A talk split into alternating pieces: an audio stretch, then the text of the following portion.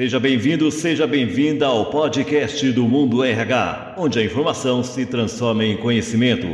E hoje nós vamos conversar com Gonzalo Gajardi, vice-presidente de Recursos Humanos da Otis para as Américas, para conhecermos mais sobre as boas práticas desenvolvidas pelo RH da empresa. Gonzalo, poderia nos contar qual é a importância do RH como pilar estratégico nas organizações?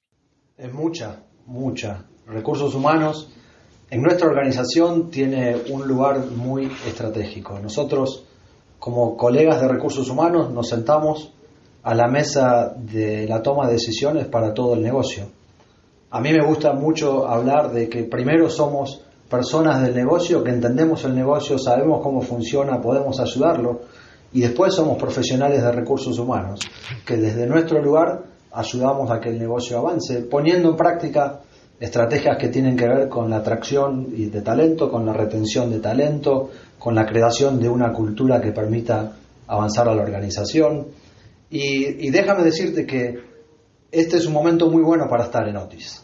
Otis es una empresa que tiene 170 años desde que se creó, pero que también podríamos decir es una empresa nueva, porque hace dos años y medio que salimos al mercado como una compañía independiente y pública. Y esto nos ha permitido poner en práctica nuestra visión de darle a la gente libertad para conectarse y prosperar en un mundo que hoy, Francisco, es mucho más rápido, mucho más alto y mucho más inteligente. Y esta también nos da la oportunidad a nosotros de poner en práctica nuestra aspiración de recursos humanos, que es reflejar las comunidades donde vivimos y donde trabajamos, asegurándonos que todas las voces de nuestros colegas sean escuchadas y sean seguras y sean bienvenidas, y también dando oportunidad de crecimiento para que todos puedan desarrollarse a su máxima expresión. Tenemos en Otis 70.000 colegas distribuidos en más de 200 países. Aquí en Brasil tenemos 2.200 colegas que trabajan con nosotros y estamos muy orgullosos y muy contentos del trabajo que hacemos juntos como equipo para avanzar nuestra, nuestra organización. Poderia nos contar quais são os principais desafios do RH na indústria de elevadores e escadas rolantes? Hoy en día tenemos varios desafíos. Eh, un desafío que, que podemos mencionar particularmente aquí en Brasil tiene que ver con la disminución de carreras técnicas. Hoy en día tenemos menos estudiantes que salen de las escuelas técnicas y esa es una fuente de talento para nosotros en nuestra compañía, tanto en Brasil como en todo el mundo. Entonces ponemos en práctica iniciativas que nos permiten cerrar ese gap y poder aún así contribuir a la organización con el talento que la organización necesita. Por ejemplo, aquí en Brasil tenemos una, una iniciativa que se llama Rota Escola, que funciona desde hace muchos años, a través de la cual traemos estagiarios de escuelas técnicas, en los últimos años más de 350, y ellos aprenden a través de un programa de entrenamiento en teoría y de campo cómo funciona un elevador, cómo funciona una escalera mecánica, y a partir de ahí se convierten en empleados de Otis. Tenemos un porcentaje de, de retención de aproximadamente 80% de esos estagiarios que se convierten en nuestros, empleados. Y un elemento muy importante de ese programa tiene que ver con que apuntamos a que el 50% de esos estagiarios sean mujeres. Entonces, en la industria del elevador, que es una industria eh, históricamente dominada por los hombres, Otis está a la vanguardia insertando mujeres en el campo que nos permiten tener una fuerza de trabajo más diversa y así poder servir mejor a nuestros clientes.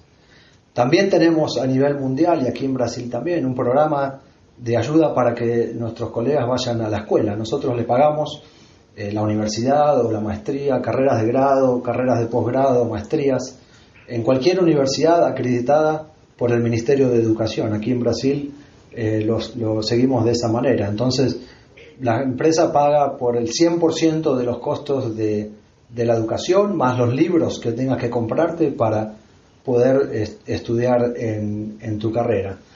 En Brasil hoy mismo tenemos unos 200 colegas que están participando de este programa, aprovechando la oportunidad que la empresa les da. E históricamente Han habido más de 350 que han participado y han egresado del programa.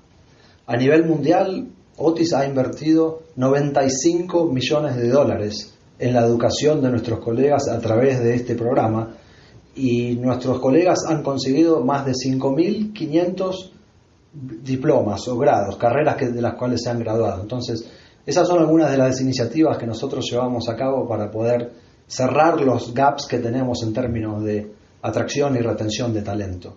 Meus parabéns por ser uma empresa que preza pela educação, uhum. inclusão de jovens no mercado de trabalho. Isso é muito importante. Uh, Gonzalo, queria que você contasse para nós, dentro da sua experiência, o que, que mudou na forma de pensar e agir do RH da OTS após o período da pandemia. O que, mudou de lá para cá? Uh, mudó muchas cosas. La pandemia a nosotros nos agarró siendo un servicio esencial.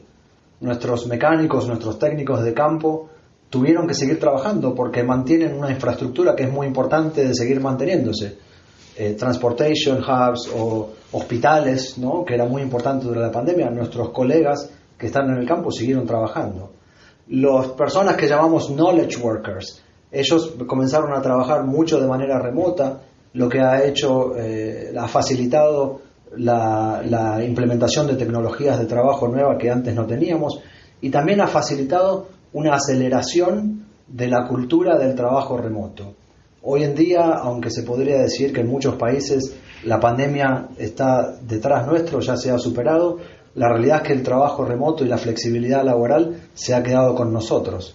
Aquí en Brasil y en muchos otros países en, en el mundo, la gente ha elegido quedarse trabajando de manera híbrida, viniendo a la oficina dos o tres días a la semana, quedándose de manera remota otros dos o tres días a la semana. Y eso ayuda mucho desde varios puntos de vista. En primer lugar, nos ayuda a atraer y retener talento, porque hay otras empresas que han demandado que todos vuelvan a trabajar. Entonces la gente le gusta la flexibilidad laboral y, se quedan con nosotros y vienen a trabajar con nosotros porque ofrecemos esa alternativa. Y también ayuda mucho con otros puntos que tienen que ver con el cuidado del medio ambiente. No, no hay autos en la calle manejando que generan mucha polución, y, generan ruido y generan problemas que no existen de otra manera.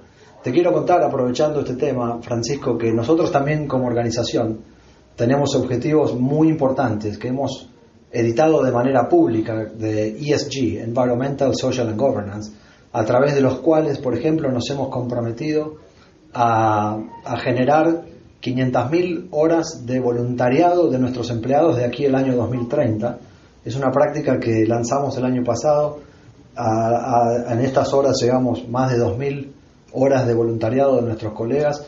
Una iniciativa muy buena desde mi punto de vista porque ayuda a nuestros colegas a involucrarse con la comunidad donde viven y operan. Y también el ESG significa eh, la oportunidad para impactar estudiantes de carreras STEM, tenemos un, objetivo de impactar a 15.000 estudiantes, ayudándolos a estudiar, eh, apoyándolos con la escuela y también generando nuestros propios voluntarios que vayan a las escuelas a ayudarlos y a dar clases.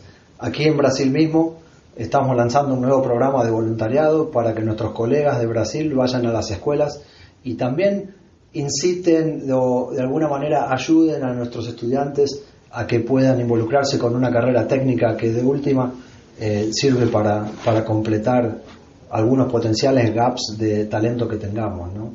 Por ahí hay un reporte dando vuelta que habla de 50 millones de trabajos STEM que no se van a poder completar en el año 2030 por la falta de este tipo de habilidades y de técnicas específicas. Entonces nosotros tenemos una visión bien clara y damos los pasos concretos para poder cerrar esos gaps y que nos agarre en una posición de, de vanguarda. Gonzalo, poderia nos citar algumas iniciativas da OTS frente à geração de empregos, atração, retenção e desenvolvimento de talentos? Sí, tenemos, tenemos muchas. Puedo hablar de esto por mucho tiempo. Ya te mencioné el programa de Rota Escola específicamente aquí en Brasil. Te mencioné el programa de ayuda para que nuestros empleados vayan a, a la universidad. Tenemos un montón de programas de entrenamiento de nuestros, de nuestros colegas para que puedan desarrollarse. Hay una tarea muy fuerte y muy específica y muy enfocada en desarrollar un ambiente de trabajo inclusivo en donde nuestros colegas puedan venir a trabajar siendo quienes son, sin tener que ponerse un, un traje distinto de lo que son y que puedan ser genuinos y auténticos, ¿no? y no convertirse en otra persona. Y eso para nosotros es algo muy importante porque hace que nuestros colegas vengan a trabajar sin ningún tipo de presión. Los contratamos, los entrenamos, los retenemos, les damos sus rewards por quienes son y no por quienes pretenden ser. Entonces, eso es un programa muy importante. En sintonía con ese programa, nosotros tenemos mucha cantidad de entrenamientos. El año pasado y este año hemos lanzado dos programas que apuntan a todos los managers de la compañía a nivel global a identificar unconscious bias y también a generar eh, prácticas que desarrollen un equipo de trabajo inclusivo para que, de nuevo, nuestros colegas puedan desarrollarse en un ambiente en donde no tengan otra presión más que crecer ellos mismos como personas y enfocarse en su trabajo. ¿Y cómo você ve o pilar da diversidade, equidade e inclusão na OTS? Bueno, justo estamos hablando de eso, ¿no? Es para nosotros un pilar fundamental no solo en la función de recursos humanos, pero te diría de la cultura de nuestra organización en general. Y comienza desde nuestro CEO, nuestro chairman and CEO es una persona súper enfocada en, en, diversidad, equidad e inclusión y permanentemente nos está alentando a que hagamos más cosas para generar un ambiente de trabajo inclusivo. Te puedo contar como detalle, en el año 2020 lanzamos un programa de justicia social que le llamamos Commitment to Change, que es un programa que tiene seis puntos en particular. El primero eh, enfocado en identificar los procesos de recursos humanos que tienen que ver con atracción de talento, retención de talento, promoción de talento y donde hay oportunidades de mejora de esos procesos para que, para que no sean procesos con un sesgo. Este programa tiene seis puntos en general, otros incluyen la creación de un Advisory Council en el cual participa nuestro CEO, pero también nuestro, nuestro jefe de recursos humanos a nivel global, nuestro Chief People Officer, donde se juntan de manera frecuente para asegurarse que las prácticas que estamos implementando estén llegando a nuestra gente y que estén dando el fruto que nosotros queremos que den. A través de este, de este programa también de Commitment to Change hemos lanzado una serie de entrenamientos algunos de los cuales te conté, y hay algunas iniciativas más en las que estamos trabajando para asegurarnos que nuestra gente tenga un ambiente de trabajo inclusivo. Aquí en Brasil, por ejemplo, eh, recientemente hemos firmado un compromiso con eh, las Naciones Unidas, el Women, Women Exactamente, y es un trabajo que estamos haciendo, llevando a cabo para asegurarnos de que todos tengan oportunidades igualitarias. A nivel mundial, hemos firmado eh, ser parte de una coalición que se llama eh, Paradigm for Parity, P4P, que tiene como objetivo asegurarnos de que los ejecutivos de nuestra compañía a nivel mundial sean 50% hombres y 50% mujeres. estos, hemos estado avanzando mucho en estos años. Hoy en día, al final del año 2021, tenemos 36%.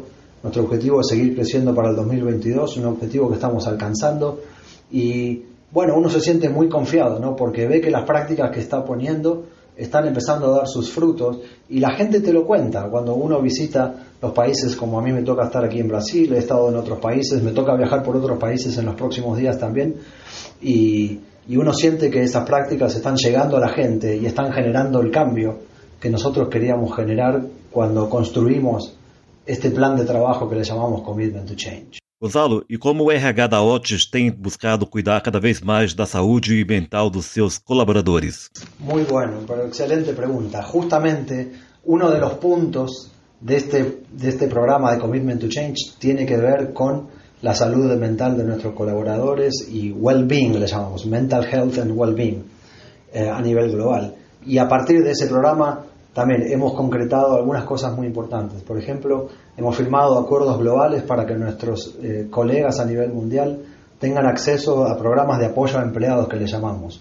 Ellos pueden levantar el teléfono y llamar de manera gratuita y hacer una consulta sobre un tema familiar que tengan, un tema psicológico, un tema mental, y del otro lado lo atienden profesionales, expertos en el tema, y esos son beneficios que la compañía ha otorgado como parte de avanzar nuestro programa también de salud mental y de, y de well-being. Hay algunas otras cosas que estamos haciendo Aquí en Brasil tenemos el Psicólogos, otros programas adicionales a los que implementamos a nivel mundial que nos ayudan a que nuestros empleados eh, tengan la oportunidad de un recurso externo en caso de tener eh, unos problemas de mental health. Para finalizarmos o nosso podcast de hoje, eu gostaria que você nos contasse um pouco como é o dia a dia de um VP de RH da OTS para as Américas. Um dia muito eh, ocupado. Está eh, um dia muito ocupado, pero muito interessante. Eh, yo manejo temas que tienen que ver con una diversidad de situaciones en la organización, mucho enfoque en el negocio, qué es lo que tenemos que hacer para generar las estrategias de recursos humanos que apoyen el crecimiento del negocio y la obtención de los objetivos del negocio, mucho trabajo en cultura de la organización, cómo generamos una cultura que sea de avanzada y de una compañía progresista, mucho trabajo en la atracción y retención de talento para asegurarnos que tengamos la gente que se necesita para que la organización entregue sus objetivos, mucho trabajo en, generar eh, capacidades y habilidades que nos permitan alcanzar los objetivos también, ¿no? Tiene que ver con implementación de tecnologías, cambios de procesos y demás. Y también te diría que se hace un trabajo muy fuerte con las comunidades donde vivimos y operamos. Estos planes de voluntariado que tenemos son planes de vanguardia y son eh, elementos de mi día a día de, de VP de recursos humanos que realmente me llenan, me hacen sentir feliz, me dan, me dan gratificación y, y uno se siente contento porque siente que está contribuyendo al desarrollo de los objetivos de la compañía, contribuyendo al desarrollo de nuestros colegas, que a mí es algo que personalmente me da mucha satisfacción, pero también contribuyendo a las comunidades en las que operamos. Entonces, todo figura de una manera en donde se avanza positivamente hacia donde queremos llegar. Pessoal, eu tive a honra de conversar com Gonzalo Gajardi, vice-presidente de recursos humanos da OTS para as Américas. A quem eu agradeço imensamente a sua participação aqui no podcast do Mundo RH. Espero que tenhamos outras oportunidades no futuro. Me encantaria. La próxima vez que vengo te avisamos e teremos outra conversação. Maravilha. Muito obrigado. Muito obrigado, Francisco. E esse foi mais um episódio do podcast do Mundo RH, onde a informação se transforma em conhecimento. Muito obrigado pela sua audiência e até a próxima.